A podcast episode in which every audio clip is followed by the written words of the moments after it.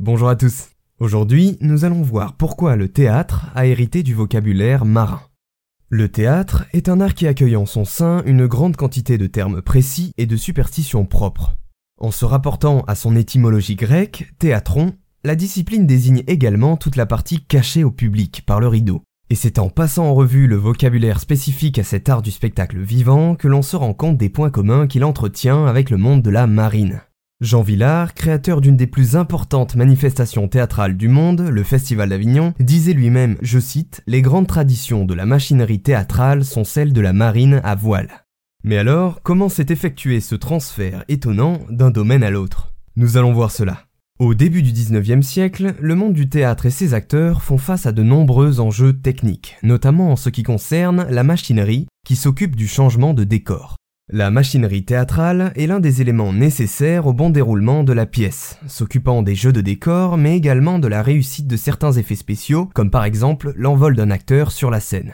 Il s'avère qu'à cette époque, les théâtres vont donc engager des marins pour s'occuper de la gestion complexe de cette machinerie. Pourquoi eux en particulier? Parce que les marins sont en possession d'un véritable savoir-faire dans le domaine de la charpente et des cordages, qu'ils utilisent très fréquemment sur un bateau. Et la charpente et les cordages sont les principaux éléments de cette machinerie dont je vous parlais.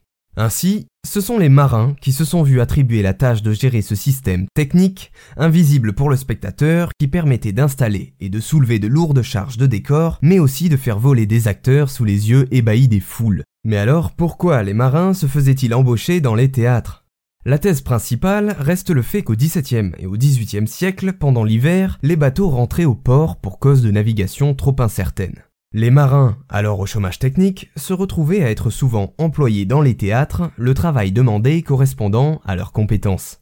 Et c'est ainsi que le vocabulaire marin s'est peu à peu transmis au théâtre pour aujourd'hui en faire partie intégrante. Le cabestan, par exemple, est dans la marine un treuil à axe vertical sur lequel s'enroule un câble. Au théâtre, il est horizontal et sert à faire contrepoids avec des décors. Mais ce n'est pas tout. Les marins ont également apporté au théâtre certaines superstitions. Le mot corde, prononcé sur les planches, est par exemple censé porter malheur, car il est considéré comme fatal, faisant référence à un instrument de supplice. Comme dans la marine, chaque cordage a un nom spécifique et on favorise donc au théâtre le terme de bout.